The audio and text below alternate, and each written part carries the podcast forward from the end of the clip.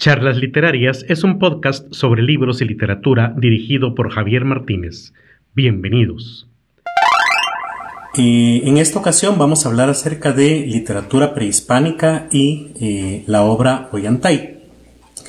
Debemos comenzar por, por hablar sobre qué es la literatura prehispánica y más o menos qué tipo de documentos son los que incluye. Debemos comenzar por comprender que no todo lo prehispánico em, aborda siempre las mismas fechas. Obviamente el nombre nos lo dice todo lo que ocurrió antes de, la invasión española, em, o descubrimiento, conquista, como quieran llamarlo. Eh, hay varias corrientes teóricas, eh, las más modernas la llaman invasión, al final de cuentas eso fue. Y eh, entonces sería todo lo anterior a 1492, obviamente el año en el que se descubre América. Sin embargo, eh, obviamente los españoles van eh, yendo hacia el sur en diferentes épocas y sabemos que para el caso de Centroamérica estamos hablando más o menos del siglo XVI, inicios en la primera mitad, 1530, cuando Pedro de Alvarado eh, llega junto con su hermano Jorge a el lo que después sería el reino de Guatemala. es importante recordar que aunque en la historia recordamos a Pedro de Alvarado, realmente quien jugó el papel importante en la conquista de Centroamérica fue más que nada y sobre todo de Guatemala fue su hermano Jorge de Alvarado, mientras que Pedro seguía eh, viajando hacia el sur esperando encontrar eh, Suramérica o El Dorado, eh, y bueno, por ahí se les adelantan otros eh, españoles. Lo que interesa entonces es que por literatura prehispánica vamos a comprender todo lo que se haya escrito en teoría antes de 1530. Lamentablemente tenemos muy poco eh, de ese material. Ya sabemos que la mayoría de, códices que fueron escritos antes de la llegada de los españoles fueron quemados por Diego de Landa en 1562, suponiendo que eran textos de brujería, textos eh, que iban en contra de la enseñanza del cristianismo o que de hecho dificultaban hacerlo. De hecho, esta quema fue en un pueblo que se llama Mani, en Yucatán. Em, algunas crónicas de la época incluso mencionan que algunos españoles incluso lloraron al ver la cantidad de mm, documentos que fueron quemados en esa ocasión.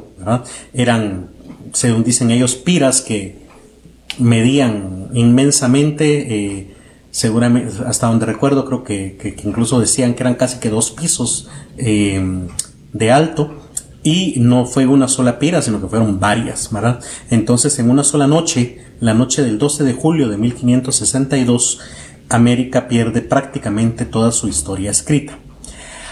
Ahora bien, ¿qué es lo que realmente nos queda hoy de, eh, y que sepamos que es 100% prehispánico, o sea, que no tuvo ningún contacto con los españoles y por ende que no tiene ninguna eh, posible carga cristiana después de estas épocas.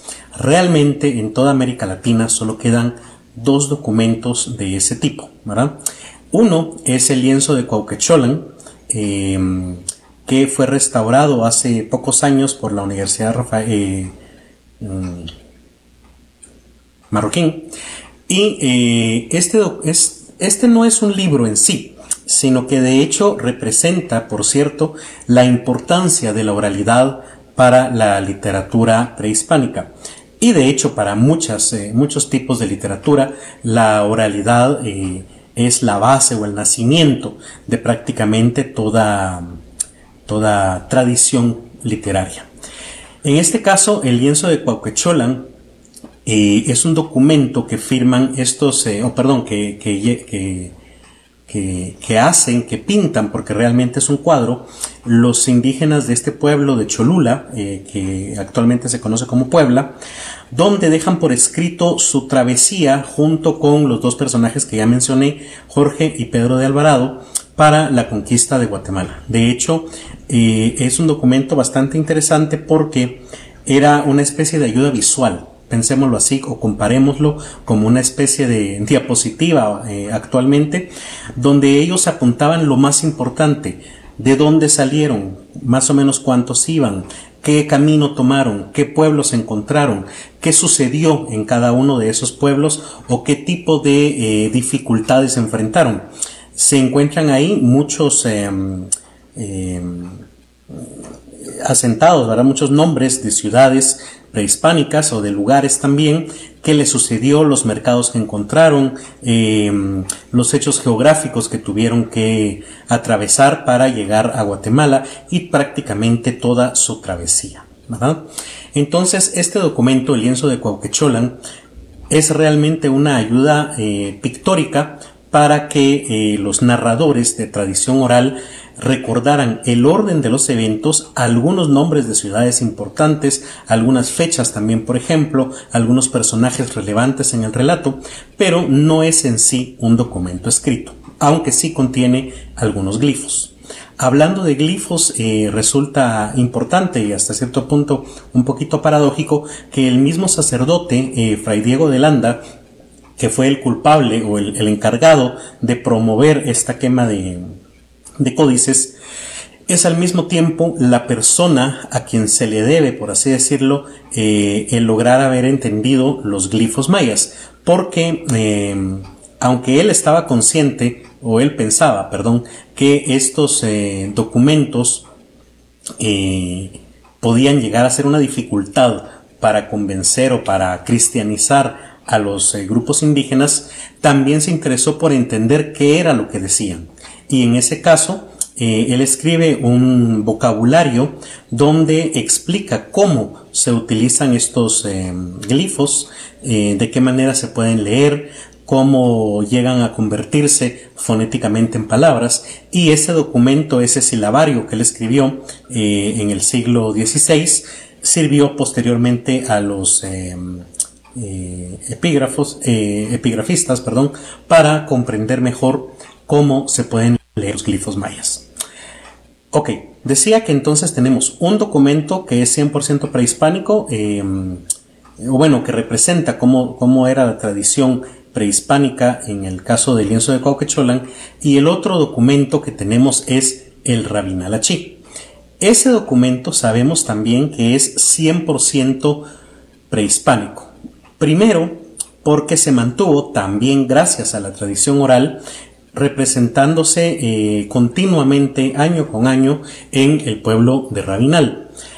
Eh, es realmente ya hasta en el siglo XX donde eh, nos damos cuenta que este documento tiene esta gran importancia y además es una obra de teatro y de danza al mismo tiempo. en otra presentación que, vamos a hacer más adelante vamos a, tomar más tiempo para hablar acerca del Rabinal Achí, pero vale la pena mencionar que hay dos grandes pruebas de que ese documento es anterior a la venida de los españoles. Una es el final. Eh, en este caso, pues sí, tendré que, explicar este final, que es un sacrificio en el altar eh, que está destinado para ello. Esta es una de las grandes pruebas porque los españoles realmente hicieron mucho hincapié, insistieron en desaparecer, en desvanecer cualquier representación o cualquier remembranza a este tipo de sacrificios humanos. Y sin embargo, el Rabinal precisamente termina con eso y por ende tuvo que haberse escrito antes de los españoles. La otra gran prueba de que es anterior a los españoles es el lenguaje en el que fue redactado, que actualmente los hablantes de, de rabinalense no lo entienden al 100%. Digamos, es, em, quiero decir, les representa la misma dificultad que a nosotros hoy en el 2020 nos representaría leer eh, el miocid, por ejemplo. ¿verdad? Hay muchas palabras que ya cayeron en desuso, em, estructuras gramaticales que ya no se utilizan, palabras que se perdieron y que totalmente cayeron en, ya son arqueísmos, ¿verdad? Entonces, eh, el Rabinalachi presenta esa dificultad lingüística para los hablantes actuales. Eso implica que entonces fue escrito en un idioma que más o menos eh, es unos 200 años anterior a la llegada de los españoles. O sea, hablamos más o menos del año 1300, 1400, más o menos. Obviamente no, no podemos fecharlo específicamente. Entonces, si estos eh, dos documentos, o si de hecho el Rabinal H es el único que podemos asegurar 100% que es prehispánico, ¿qué pasa con el otro montón de libros que conocemos como literatura prehispánica y en el cual entra el Ollantay y que seguramente también se estarán preguntando por el Popol Vuh, que para nosotros en Guatemala es uno de los más importantes. Bien, se le considera literatura prehispánica porque no hay duda de que lo que narra ahí es definitivamente la tradición cultural maya anterior a eh, la venida de los españoles. De hecho, eh, está la prueba de este mm, bajo relieve que, que, fue descubierto hace poco de Unapú Eshbalanque, que es la prueba total, final y absoluta de que este relato es siglos anterior a eh, la venida de los españoles. Sin embargo, sí sabemos que fue escrito después de la venida de los españoles. Esto se debe a que con, durante los primeros 30, 50 años de la conquista, los indígenas estaban tratando de salvar su cultura. ¿sí? Esto no fue únicamente exclusivo para el reino de, Guatemala, eh, o al menos lo que actualmente es Centroamérica, sino que también encontramos, por ejemplo, en, México, el Chilambalam o el libro de los libros del Chilambalam. El nombre lo dice, eh, eso del libro de los libros, lo que quiere decir es un compendio, es un compendio de pequeños libros. El más famoso se supone que fue escrito por el sacerdote Chilambalam, que se supone también que fue quien predijo la venida de los españoles a América, eh, y en sí todo ese pequeño libro habla acerca de profecías. Sin embargo, en otros pueblos como Chumayel, Cahuá, Ixil, Maní, Tizimín, perdón, se escribieron otros pequeños documentos con el afán de recuperar o salvar lo que quedaba de la cultura maya.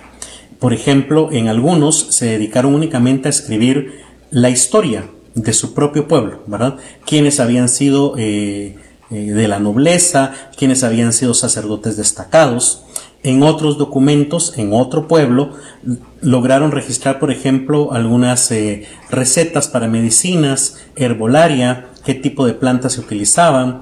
Y entonces cada uno de esos documentos trata de rescatar lo que el autor, que por supuesto hoy es anónimo, recordaba de su propia cultura para dejarlo plasmado para futuras generaciones. Posteriormente, estos, eh, estos pequeños libros fueron, fueron reunidos por diferentes personas em, y ya fueron eh, unificados en lo que hoy conocemos como Chilam Balam. Entonces, un esfuerzo similar fue lo que se hizo eh, en Guatemala y lo que representa el Popol Vuh. ¿Qué estaba pasando y cuál es el, el motivo de la escritura, por ejemplo, del Popol Vuh. Recordemos que en el año de 1542 se publican las leyes nuevas. ¿Qué estaba pasando? Em, tenemos, por ejemplo, al fraile de las casas que estaba exponiendo realmente eh, el nivel de brutalidad de la conquista en América. Él estaba escribiendo cartas, publicando documentos, de hecho viajando también a la corte de España para denunciar la manera en que se estaba atrapando a los indígenas y prácticamente esclavizándolos. Aunque había por ahí alguna ley que, em, que no permitía que se les esclavizara porque supuestamente se estaba em, se les tenía que tomar como posibles cristianos y eso hacía imposible que se les, eh, se les eh, esclavizara. Simplemente le cambiaban el nombre, decía el mismo de las casas, y en la práctica era lo mismo que la esclavitud. Entonces, en 1400, eh, perdón, en 1542 se publican estas leyes que evitan clara y abiertamente la esclavitud en cualquiera de sus formas de los indígenas. Sin embargo, estas leyes tenían ciertos artículos que no todos conocemos hoy y que básicamente lo que hacían era reconocer la nobleza indígena en América. ¿sí? Eh, si ustedes se recuerdan, hay un tema muy importante en la historia de América que es el problema legal en, América. El problema, el problema legal es básicamente que los españoles siempre se preguntaron por qué ellos y no otra persona u otro país había llegado a conquistar este, este territorio. En otras palabras, ellos se preguntaban qué, instrumentos legales podían tener para evitar que Inglaterra, que sobre todo que Portugal viniera y eh, se apoderara de algunos territorios en América. Entonces es cuando van con el Papa y le pide que haga la carta intercaéteras, que es donde el Papa divide al mundo, eh, hace una línea imaginaria eh, sobre el Océano Atlántico y dice, bueno, a partir de esta línea, todo lo que quede al este será de Portugal. Prácticamente lo que estaba diciendo era que toda África y lo que fueran descubriendo de África eran para Portugal y lo que esté al oeste de esta línea va a ser para España. Lo que no sabía el Papa cuando marcó esa línea, según él, sobre el Océano Atlántico, era que eh, América no era recta, sino que estaba un poquito desviada o se hacía más eh, ancha eh, hacia el oeste en Brasil. Entonces la línea que marcaba esta carta intercaéteras partía América en ese pedacito donde está Brasil. Por eso es que hoy Brasil, en Brasil se habla portugués y por eso es que los portugueses tenían derecho a conquistar Brasil y no los españoles. Lo importante aquí es que entonces los eh, españoles lo que hacen es pensar, bueno, América es algo así como un tremendo lote baldío, según ellos, ¿verdad? Donde no hay un dueño de la tierra. Si Dios creó la tierra, entonces Él es el único dueño de ese territorio. Y el representante de Dios en la tierra va a ser el Papa. Y entonces el Papa eh, es quien puede de dar, otorgarle al rey de España esta tierra. Recordemos que un rey es rey porque lo elige el Dios, ¿verdad? O Dios en este caso. Y entonces el rey no podía tampoco eh, hacer de menos eh, al 100% a la nobleza local, ¿verdad? Porque de alguna manera, dentro de su forma de ver el mundo, a esa nobleza también la había elegido Dios en algún momento. Entonces, en estas leyes nuevas de 1542, eh, reconoce la nobleza de los indígenas y su derecho eh, a, no ser esclavizados, pero concretamente a quienes lograran demostrar que habían sido nobles antes de la venida de los españoles, se le daban ciertos privilegios. Uno de esos privilegios era, por ejemplo, tener servidumbre. ¿sí? Otro privilegio era que podían eh, cobrar algún tipo de impuesto en sus pueblos. ¿verdad? Esos eran los dos privilegios que más le interesaba a la gente aquí. Había otros, como por ejemplo que podían vestirse como españoles, podían portar espada y podían montar caballo. Esos eran total absolutamente intrascendentes. Lo que quería la gente era demostrar que habían sido nobles antes de la venida de los españoles para poder tener servidumbre y para cobrar algunos impuestos que eran bajos y eran prácticamente intrascendentes frente a los, a los eh, impuestos que cobraba la corona española, pero era una ayuda. Entonces, eh, muchos indígenas intentaron demostrarlo. Ahora bien, ¿cómo demuestro yo que yo sí era noble antes de la llegada de los españoles? Entonces es cuando se empiezan a escribir memoriales, ¿sí? Por eso tenemos ese nombre, por ejemplo, del memorial de Sololá. No se refiere a que sea una memoria, sino que se refiere a que es un documento como los que escriben actualmente los notarios y los abogados y que se presentan ante un tribunal. Eran cartas dirigidas al rey eh, o a algún tipo de, de autoridad española donde se le contaba la historia de la familia o del pueblo identificando quiénes eran los nobles de ese territorio. Pero vuelvo a lo mismo. Si yo soy noble, tengo que explicarle por qué soy noble. Y entonces, la única elección de noble fue hecha por los dioses. Así que eventualmente en alguna parte del documento tengo que terminar involucrándome con los dioses. En otras palabras, tendríamos que entender el Popol Vuh al revés. Si ustedes recuerdan, la última parte del Popol Vuh es una lista de, em, de cabecillas eh, y de nobles del pueblo quiché. ¿sí? Es una parte etnohistórica. Luego cuenta, recuerden que estoy narrando el Popol al revés, ¿verdad?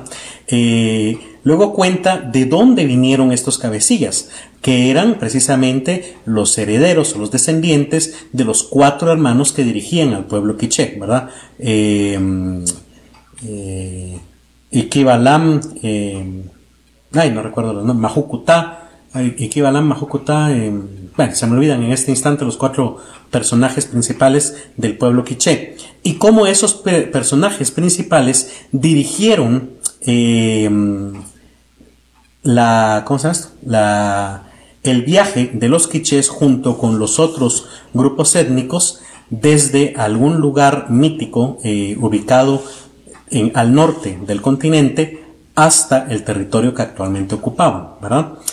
Y luego esos eh, personajes que salieron de debajo de la tierra y que se le fueron sumando los quichés en su travesía, ¿de dónde salieron? Bueno, salieron porque eh, Unapu e Ixbalanque habían limpiado el mundo de los dioses, de los eh, monstruos en algunas traducciones o de los personajes mitológicos como Bukub Kakish, por ejemplo, o como Sipna, que no eran seres humanos, sino eran eh, personajes más bien monstruosos, por ejemplo, ¿verdad? ¿Y de dónde vienen entonces una, eh, Unapu e Bueno, pues vienen de un Unapu y Bukubunapu con eh, la princesa Ishkik cuando bajan a Xibalbá y son engañados, ¿verdad? ¿Y por qué bajan a Xibalbá? Ah, porque ellos vienen entonces de la estirpe de los dioses que habían creado el mundo, concretamente la última, el último de los grupos de los hombres de maíz, ¿verdad? Y llegamos hasta Corazón del Cielo cuando decide crear el mundo, ¿verdad? Entonces es eso el Popol Vuh, es un documento que demuestra la línea directa, el linaje de los últimos eh, líderes, que por cierto eran de apellido Kawek, eh, remontándose hasta personajes mitológicos y eventualmente también al panteón Quiche, ¿verdad? Entonces, em, este es el, problema de la literatura prehispánica. Realmente fue escrita durante los primeros años de la conquista, o sea, durante la primera mitad del siglo XVI, en el caso de, del Reino de Guatemala, y eh, incluso eh, toda fue escrita en alfabeto eh, europeo, ¿verdad? En, el alfabeto que trajeron los españoles, aunque claro, en su respectivo idioma maya, si era el caso. y vuelvo a, retomar, realmente el único libro 100% prehispánico que fue escrito antes eh, de la llegada de los españoles es el Rabinal Luego tenemos eh, que hablar ahora acerca de Ollantay, que eh, al igual que el Rabinal es una obra dramática. Recordemos que drama quiere decir teatro, ¿sí? Es una mala interpretación que con el tiempo hemos hecho de que dramático significa algo trágico, ¿sí? lo trágico quiere decir que el personaje principal no tiene un final feliz, mientras que dramático implica que la obra tiene una finalidad concreta y es ser montada en escena, ¿verdad? Entonces, Ollantay es una obra dramática.